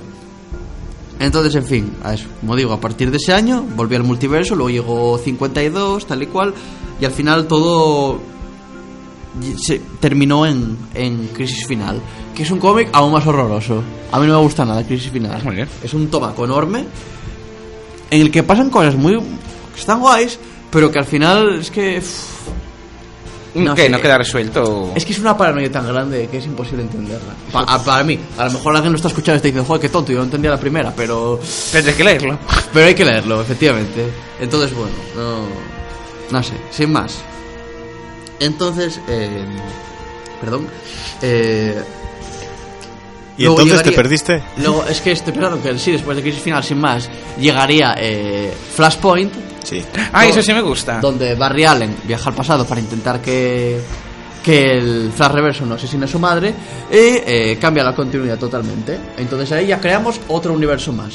La Tierra que conocemos eh, desaparece en pos de crear una nueva Tierra en la que Batman, en vez de ser Bruce Wayne, es su padre, porque el que fue asesinado fue su hijo, y su madre eh, se convirtió en el Joker de esa Tierra. Se volvió loca y, en fin. Eh, Aquaman eh, está en guerra con... O sea, los, Atlantis. Atlantis. perdón. Están en guerra Con las Amazonas. Amazonas y están ahí dándose de palos porque, bueno, Aquaman primero salió con Wonder Woman, luego se mató a Mera y, bueno, ay mi madre. Hmm. Eh, también aparecen ahí héroes de, de, de Wild Storm, que era una filial de, de DC que iba aparte. Y, eh, ¿qué iba a decir yo? ¿Qué más diferencias hay? Ah, Superman lo había encontrado el ejército y lo tenía escondido ahí en esa base militar sin que le pudiera dar el sol y estaba ahí súper delgado y tal. Sí, como aparece en, New 50, y- en la película ah, de New 52. Efectivamente, sí señor. Entonces, bueno, Cyborg era el mayor héroe de todos. eh, Yo que le odio. Tú y medio mundo. es, que, es que Cyborg no me mola nada tampoco, la verdad. Yo no le odio, pero no me da más. Pero Entre bueno, grapas, el programa donde Cyborg no es bienvenido. Me voy a hacer una cuña con eso. sí. La verdad es que sí, ¿eh?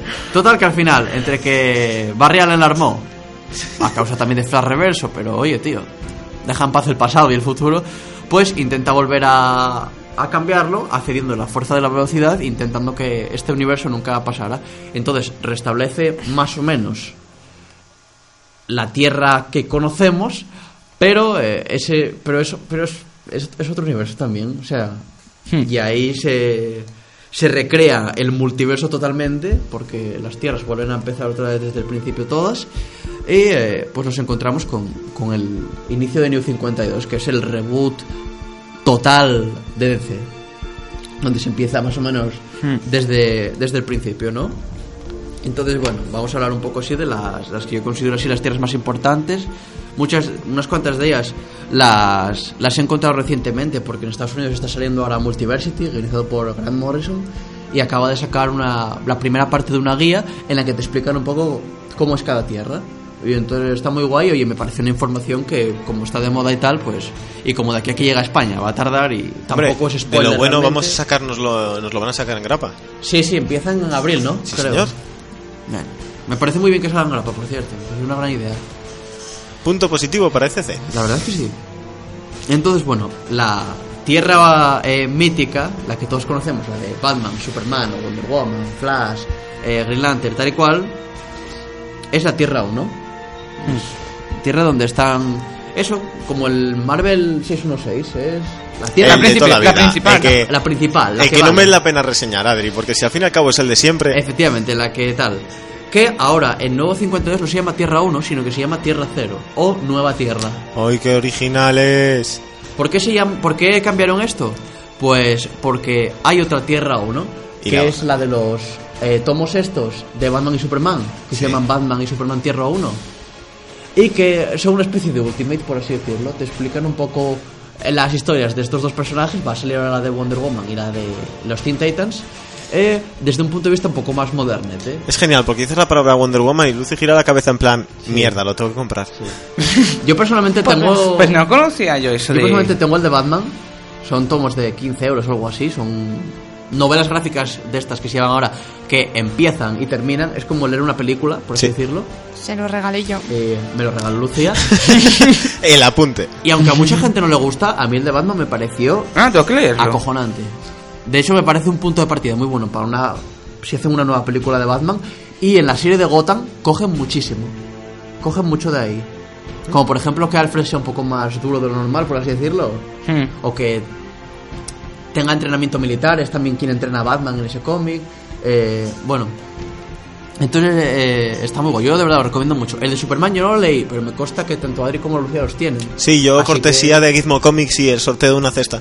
Así que si queréis reseñarlo o algo, pues Leí el primero y está bien. A ver, comparado con el otro tomo de Superman que leí. Esto va así.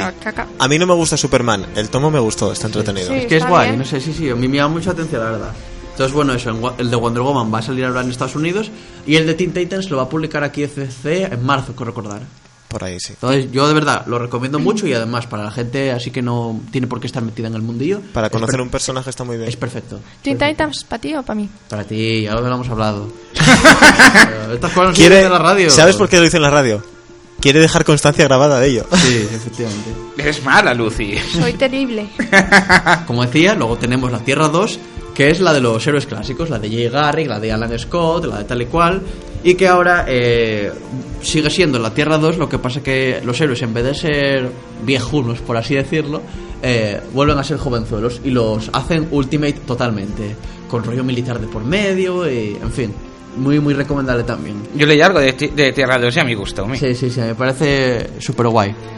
Hay que decir que Tierra 2 también fue durante un tiempo la, la tierra de las contrapartidas malvadas, Hmm. donde eh, los héroes de la Liga de la Justicia son malvados. Está Ultraman, eh, Owlman, Superwoman, tal y cual. Y ahí, pues, eh, eso, los que son buenos son malos y los que son malos son buenos. Como por ejemplo, Luthor ahí es bueno, tal y, Y el cual. Joker. Y el Joker, efectivamente, tienes razón. Que se me olvidaba. Pero, eh, por lo general, esa es la Tierra 3. Era an- antiguamente y ahora eh, es la que es, sin más. Es la de las, versiones malvadas. Luego, ahora ya voy ya con las que estuve buscando del Multiversity de Grant Morrison y está la Tierra 5, donde los únicos héroes son eh, el Capitán Marvel, o sea, Shazam y compañía. Está Shazam, está Mary Marvel, el Capitán Marvel Jr., etcétera. Y eh, por lo que yo vi es un poco en plan más, más alegre, quizá más infantil, donde se tienen que enfrentar al Doctor Sivana y tal. eh, como mucho más mm, colorido, no sé. No sé, eso no me llama. A, mí mucho. Tiene, tiene pinta de molar, la verdad. Esta otra que reseñé que me gustó de lo que leí fue Tierra 9, donde ahí Superman no tiene poderes. Eh, y bueno, creo que leí que era tonto, por decirlo así.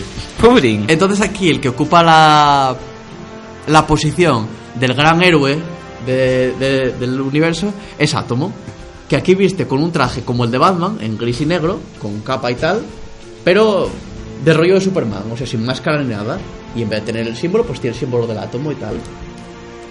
Luego estaría, por ejemplo, eh, eh, Green Lantern, que aquí es una mujer y que lleva guay, un traje súper guay, como, como una capa verde con capucha, tal y cual. eh, un, si lo diré, un bastón con una especie de linterna. Y eh, que es, eh, tiene la, la habilidad de poder resucitar cuando le tal. Y, una y la cara le tapa la máscara. O sea, la máscara le tapa la cara entera. O sea, Sí. media cara. En plan, Sí. Daredevil de esto de nariz hacia arriba. es Está muy guapo guay. el diseño. Es súper guay, señor. Joker es un anarquista que busca la libertad desesperadamente.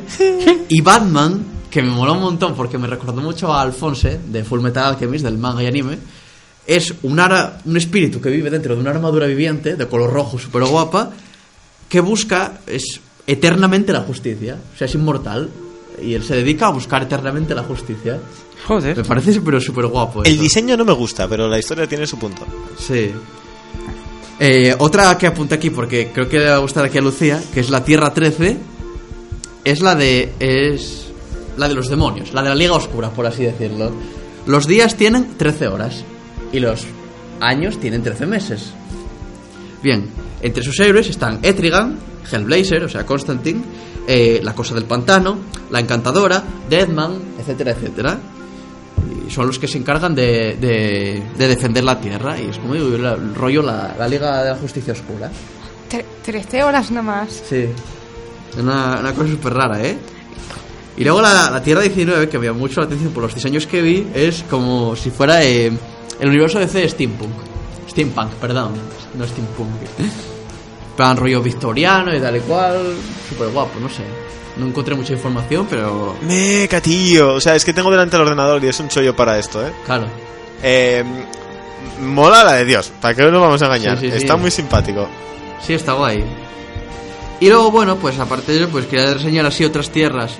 Todas estas, eh, más o menos, pertenecen sobre todo a ahora la época New 52, pero otras tierras en general me parece reseñable la Tierra del Regreso del Caballero Oscuro, donde nos encontramos con un Batman ya eh, retirado, que creo que lo comenté otro día precisamente, no sé en, en qué momento, por la muerte de, de Jason Todd, el segundo Robin, y donde todos los demás héroes están o muertos o retirados. Superman trabaja para el gobierno y eh, pues es un rollo un poco fascista, de en plan, el presidente le dice tienes que hacer esto y vas a tal sitio y tal y cual, un poco rollo el Doctor Manhattan en Watchmen. Mm.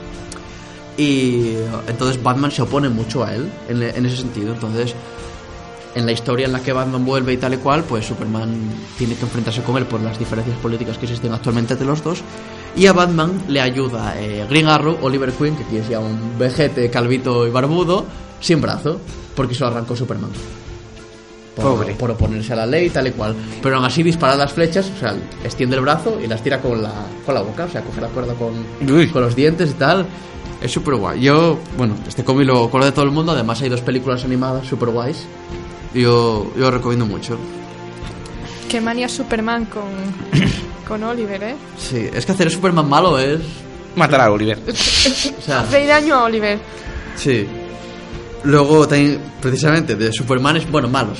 Más o menos, está ahí el Superman Hijo Rojo, que no sé si lo conocéis. Yo lo no. te- lo tengo. realizado lo tengo en pendiente de Por comprar. Mark Millar, que es... Es que Mark Millar para mí es Dios. Es que es- sí, para mí también, es el que hizo los primeros Ultimates, Hmm. Kick-Ass, eh, Nemesis, Civil War. Civil War, es que todo... Todo lo bueno. Mark Millar. Sí, sí, es un tío genial. Y eh, pues aquí eh, Superman, en vez de caer en, en Kansas, en Estados Unidos, cae en la, en la Unión Soviética. Entonces es criado con unos valores diferentes y a partir de ahí Batman ahí, ahí es un terrorista eh, que se llama Batman Kov. eh, no sé, yo lo recomiendo mucho. ¿Mm? Tiene pinta. también. Sí, sí, sí, es- muy, muy guay. Además, también hay viajes en el tiempo a última hora. Sí, Sí, sí, entonces sí, lo leo. sí, sí.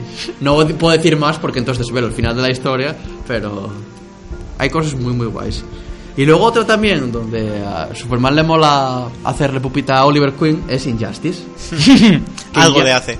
Que Injustice, aunque originalmente empezó como un videojuego, pues con el éxito se sacaron unos cómics que suceden años antes de que empiece el videojuego y ahí vemos a un Superman que se ha vuelto loco porque el Joker eh, se carga todo Metrópolis y a Lois Lane embarazada del hijo de Superman y Superman empieza pues que si tengo que matar tengo que tal y voy a dominar con puño de hierro eh, el mundo para que no vuelva a ocurrir entonces eso lleva a los héroes a ir hacia el lado de Superman o ir hacia el bando que está en contra porque a pesar de todo la justicia la justicia la justicia que es el bando liderado por Batman y que es una historia que recomiendo mucho eh, se divide en años el primer año fueron 12 grapas más un anual y el segundo año también. Ahora están en el.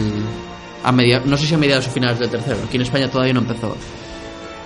Y destacar eso, un, guion muy, muy, muy elaborado que, en el que todos los personajes tienen su importancia y que además cuenta con dibujantes de élite como Bruno Redondo.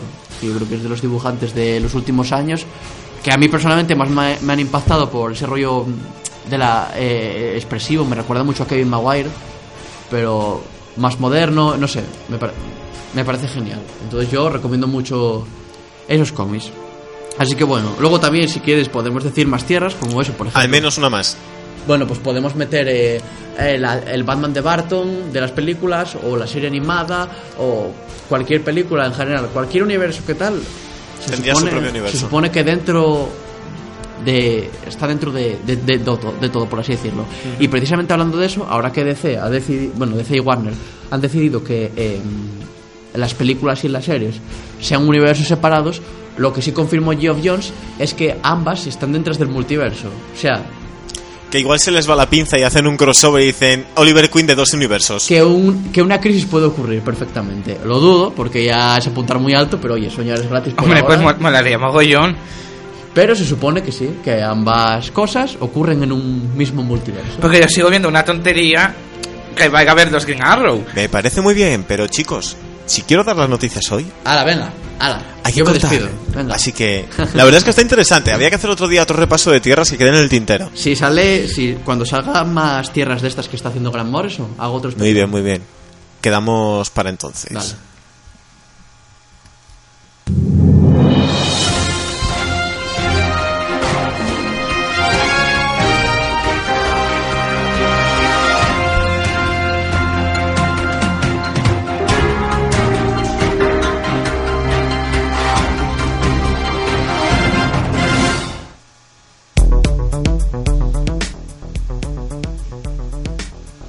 Vengadores Lego. Este año, junto con Vengadores, la era de Ultron, nos llega el anuncio de un nuevo juego para consolas. De la mano de TT Games, creadores de la gran mayoría de juegos de Lego, llega Lego Marvel Avengers para todas las consolas, Play 4, Play 3, PSV Vita, Xbox One, Xbox 360, Wii U, 3DS y PC en otoño de este año. Que si sigue la leyenda de los juegos anteriores, promete diversión a raudales y muchas figuritas. Seguimos, que vamos al tope de tiempo ya. Venga, va, va, va. Miss Marvel contra el racismo en el mundo real. Estados Unidos es diferente, eso a nadie le extraña y eso lo, lo sabemos todos ya bien.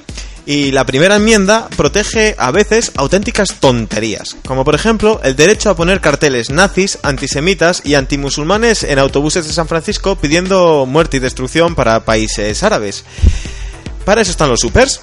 Para luchar contra para luchar contra no, para luchar por la integración y eso pensaría el autor de una serie de grafitis y pintadas que aparecieron sobre esta vergonzosa publicidad usando la imagen de Kamala Khan, actual Miss Marvel, la superheroína musulmana de origen pakistaní americano y usando corazones para modificar el anuncio y mandar el mensaje de detén el odio a los países islámicos.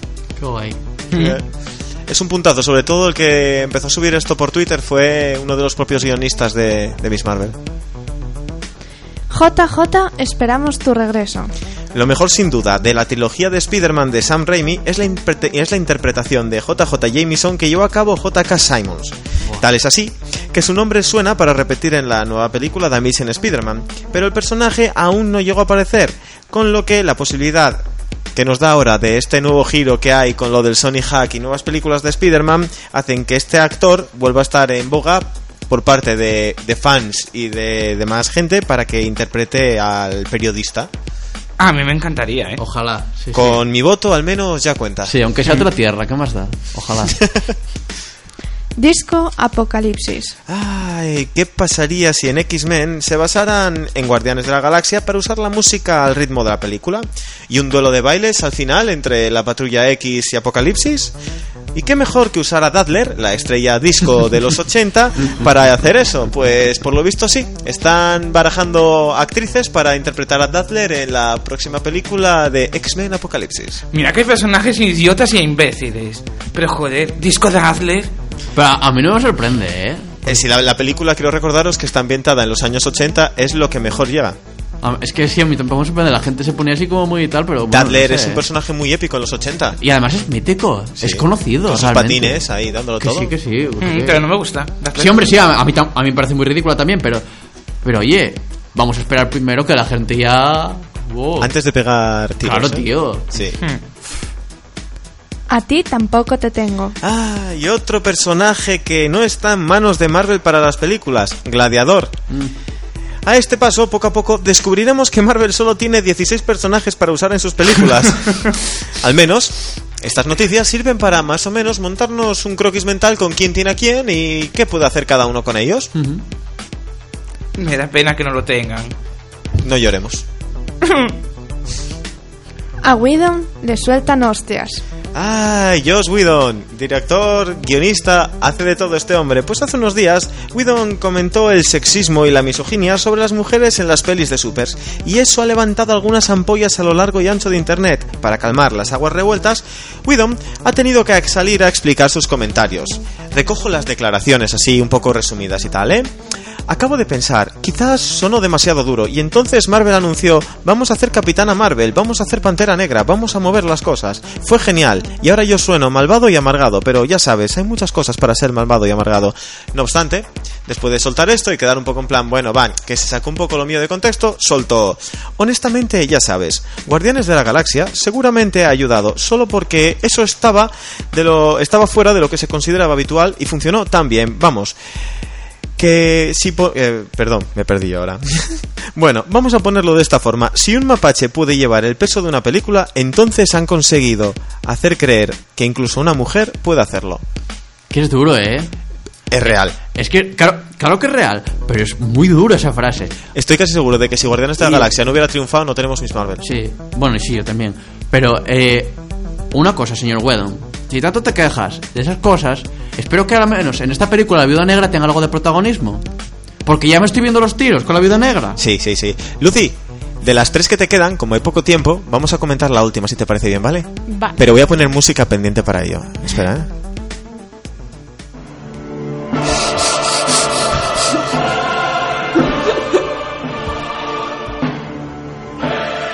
Cuatro fantásticos. Sí, amigos, están de regreso. Con más cambios y más cosas que decir. Me quedo sin palabras, así que os pido que como esta semana salió el tráiler, lo analicemos punto por punto entre todos en estos 10 minutos que nos quedan. Contrarreloj. Dios mío. Lo primero, el ritmo del tráiler. Oscuro, al estilo de Interstellar de Loran.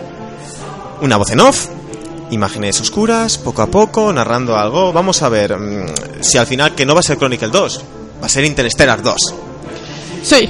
Bueno, es que sea lo que sea, no- Pero, no- ya le, pero ya le gustaría ser Sí, interestelar. Ya quisiera. Bueno, Vemos, bueno, poco a poco cómo introducen a todos los personajes, con unos trajes de neopreno negros que parece que van a ir a hacer submarinismo. Sí. El color y el carácter amable de los cómics de la primera familia de Marvel, yo no lo veo trasladado. No. Olvídate. La película oscura de depresión, Sí. muy en, muy es que yo típico. creo que cogieron la moda porque lo de Dark Knight funciona. Ahora, ahora todo tiene que ser así. Y no. Dicen, vamos a plagiar a. Nolan, vamos a hacer el trailer a Interstellar y los cuatro fantásticos a lo El Caballero Oscuro. Sí. Y que no. Y el siguiente paso. Para que luego la gente se queje de que Pero- ah, lo oscuro ya no se lleva. Pero el siguiente paso va a ser que ahora que el, el éxito de Marvel Studios, que son pelis más, Todo más, chistes. más humorísticas, sí, más de comedia, va a ser que las próximas películas van a ser todas de comedia. No saben tener Estoy un tono seguro. medio y que cada personaje tiene que quedarse en lo que le corresponde. Sí, sí. En fin, el logo, por seguir. Al cuadrado. El logo. Pasamos de un círculo House. Efectivamente, pasamos de un círculo con un 4 de toda la vida del señor a un cuadrado. Vale. Supongo que es una alegoría a que son cuatro los lados del, cuadrado y cuatro los personajes que integran a los cuatro fantásticos. Me desagrada. Me da Sí. igual. No me, no me convence. Pero bueno, entiendo que puede ser ese el mensaje. Y por Yo no último, entiendo el punto. El que título. ser redondo. El título. Ya no es Los Cuatro Fantásticos. En España, en Estados Unidos no miré, pero sé que en España es Cuatro Fantásticos, sin el Los. ¿El Los te molestaba? ¿Qué te molesta? ¿Qué, qué, qué? ¿Por qué? ¿Qué necesidad había? No. En fin, el voto positivo. Yo sé que no soy objetivo porque mi visión de este tráiler viene, viene edulcorada, bueno, más que edulcorada, hostiada por todo lo que salió hasta ahora de, de esta película. Sí. Toda la caña que nos dieron y que le dieron actores, directores y demás ejecutivos. Pero analicémoslo fría- fríamente. Como peli de ciencia ficción y sin prejuicios llevados a ver el tráiler, tiene una pinta de ser algo entretenido para una persona que no sepa nada de los personajes ni de los cómics, como una película de ciencia ficción al estilo de John Carpenter o Chronicles o Interstellar, una peli de ciencia ficción sin más, buscando la epicidad en, en pequeños momentos, no en personajes. Quizás por eso el tráiler eh, ha roto el récord en el seno de 20th Century Fox, ya que se ha convertido en el más visto de la historia del estudio, superando de largo a X-Men Días de un futuro pasado. ¿Eso lo sabías? ¿No lo sabías? ¿A que no? No. ¿Ves? Ya te traigo yo más cultura para que lo sepas ahora. Sí. Que sale en YouTube y no te deja saltar el anuncio, pues. Hombre. Eso también ayuda. Pero bueno, que en teoría es por reproducciones de- del vídeo. ¿Qué, ¿Qué puede ser? Bueno, puede ser por odio, por curiosidad, por decir, pues es peor de lo que me esperaba, es mejor de lo que me esperaba, o pues mira, esto no es tan malo, el boca a boca, que puede ser que por H o por B, oye, el tráiler está ahí, el más visto de todo 20th Century Fox, que no, que no es un moco de pavo. Es que claro, como, como le hicieron esta publicidad tan extraña, Todos queríamos ver el tráiler. pues yo creo que es que va, va a ser probablemente récord de... ¿Cómo se dice, joder? ¿De taquilla? De taquilla, eso. No creo. Yo lo veo venir, ¿eh? Sí, Yo estoy, dice yo que estoy sí, con ¿eh? Adri. Pasó con Dragon Ball Evolution. O sea, fue una película mala, pero la primera semana arrasó en taquilla. Luego no. Hmm. Luego, luego se hostió, Sí, bien hostiada. sí, porque mucha taquilla es gente que la va a volver a ver. Parece mentira, pero es que hay mucha gente que. Y bueno, yo Guardianes la vi varias veces en el cine, para que no vamos a engañar. Y es que que una película tenga mala publicidad es un daño muy grande, Sí. pero muy muy grande. Tú una buena publicidad te hace subir la audiencia, o sea, la taquilla muchísimo, pero si te va el primer fin de semana, tienes buena taquilla, pero todo el mundo sale echando pestes, olvídate. Ya. No sé, no sé yo quién vea. No, no, no, en esta mesa lo voy a ver complicado para llevar a alguien al cine y que nos haga de reportero. Yo voy, yo, yo voy a ir. ¿Cómo que vas ahí? Yo lo tengo claro. Yo, Mira, mira, hasta, yo Lu- las- hasta Lucía te miro raro. de superhéroes yo quiero verlas. Vale, amor, pero vas tú solo. Bueno. No Ese día, solo, ese día no. veremos a Adri de, de camuflaje entrando al cine. O yo voy a ver otra, no sé. No sé, es que me gusta verlas en el cine todas. Bueno, ahora ya más relajados en estos cuatro minutos que nos quedan. Me gustó la música esta para de los cuatro fantásticos. pero se acaba. Entonces vamos a algo también así animado que nos sugiere los cuatro fantásticos. Muerte, depresión, lo Sí. típico. Ay, por Dios. Me, me parece tan cutre todas las cosas que han hecho. Ya. Todos los cambios, tú. ¿Qué dices tú? ¿Qué es que no puede? Tan inútiles son que no pueden coger unos cómics y, y escribir un guion y punto. Yo me hace mucha gracia ver comentarios, o sea, de verdad, a mí lo que más me divierte con los Cuatro Fantásticos ya no es las, dire- las declaraciones de, la, de, de los directivos, es las declaraciones de los fans defendiendo, acusando la película. Ves auténticas obras de arte, como comentarios de una chica de que no hay Eh, variedad étnica en Marvel, que por fin hay un, un personaje negro importante. Te quedas pensando, Dios. vale, eh, Luke Cage, ¿qué es? Luke Cage, tienes a T'Challa como Pantera Negra, tienes al Halcón, el actual Capitán América. Vamos, directamente, tienes a los poderosos Vengadores. Para que no vamos a engañar, tienes una serie de ellos y oye, pues te ríes bastante. ¿Qué os pareció el tráiler a vosotros? Una mierda. Bien. Es que yo no vi a los cuatro fantásticos en, en ningún segundo del tráiler. Hombre, claro, parece, se parecen, vamos. En el nombre y no, porque quitan los los, así que. Pero como tráiler en sí, si Es que ni el olvidamos de logotipo. todo, como decía Adri, sin prejuicios ni nada. No a sé. mí no me llama la atención. Co- co- Como tráiler fuera de, No sé, de sin más. adaptación, no me llama la atención. No es una película que digas, joder, tengo que verla. Ya. Yo, No. yo cuando lo vi fue, coño, están reciclando la de Interstellar. Interstellar edición coleccionista. No, Sí. pero sí que parece que el tráiler se basó muy mucho en la de en la de Nolan, tanto que hay parodias de, del tráiler de los Cuatro Fantásticos con la voz de Y qué casa, No, además. ya, ya- sí. no, y además el tráiler lo hay hecho con escenas de Interstellar. también, también, también. Es que cuando Es que además el, el campo, cuando está el campo de trigo Sí. y tal, Sí, sí, es lo que mismo. es lo puto mismo. A mí me recordó un anuncio de Endesa, de estos de electricidad. Sí. Es igual que el anuncio de Endesa que te empieza a poner el campo, la gente por el bosque. En serio, en serio. Tenéis Nah. que ver los anuncios y son iguales. Y pensar que los, que los cuatro fantásticos nos quitó tiempo de la única noticia de guay que había. ¿Cuál es la única noticia? No, no, no, vamos a darla, espera, vale, voy a poner otra vez lo de Notifondos, que las tengo por aquí. Venga, dila. Longinus a la luna. Pues sí, amigos, se ve que los japoneses eso de lo friki se lo llevan a lo bestia. Y, como no tenían nada mejor que hacer, generan un crowdfunding para reunir 750.000 euros para mandar una réplica a escala real de la lanza de Longinus que en la serie de Neon Genesis Evangelion estaba depositada en la luna para hacer ¿qué? Lo mismo, depositarla en la luna. Y bueno, pues nada, nos quedan dos minutos. Lucy, el otro titular, ya que nos pusimos, acabamos. Rojo sangre. Sí, rojo sangre como el de los Power Rangers. Y no, no estoy hablando de hace años cuando se decía que el Power Ranger eh, que, cuyo personaje era Rocky había asesinado a una persona. No, hablo de que hoy, hoy mismo, 2 de febrero, día de la marmota, el actor Ricardo Medina Jr. tuvo una bronca con su compañero de piso, con... lo tenía por aquí y ahora lo perdí. Ay, muy mal, Adrián, muy mal. Con Joshua Sutter. Y al parecer Medina y su novia se encerraron en la habitación tras una bronca monumental con, su, con, dicho Joshua Sutter. Y Sutter irrumpió en la habitación de este. ¿Cómo, ¿Cómo actuó el Power Ranger rojo? Pues atacando a su compañero con una espada. Fue el propio Power Ranger, Medina, quien llamó a los servicios de emergencia y esperó en el domicilio a que llegaran. Sin embargo, era demasiado tarde para su compañero, que aunque fue trasladado al hospital, acabó falleciendo por la gravedad de las heridas. El Power Ranger rojo interpretó, o sea, bueno, miento, quería decir, interpretó al Power Ranger rojo en la serie de televisión Power Rangers Wild Force de 2002 y repitió en el papel de Power Ranger Samurai en el, 2002, en el 2011. Con lo cual, bueno, es un Power Ranger medianamente actual que fue recriminado por las redes sociales por el Power Ranger verde original, por Tommy. Y chicos, bueno, pues nada, se acabó el programa, ya está, hala. No me da hoy ando volando para los sud, para los audios, para aquí, para allá, para allá, para aquí. Volvemos a la canción de despedida. Un placer estar con vosotros hoy. Lo mismo. Lo Un mismo. saludo a Laura, que siga estudiando. ¡Lauri, que, te queremos! Que siga, Besos, Laura. que siga trabajando y que gane mucho dinero para gastar en figuras. Y a todos vosotros, ya sabéis, el lunes aquí tenéis una cita en vuestro programa en Entre Grapas, en el 105.8 de la FM, sino en nuestro Facebook, punto entregrapa, punto entregrapas, madre mía, facebook.com barra entregrapas o entregrapas.wordpress.com. Un saludo y adiós. Bye.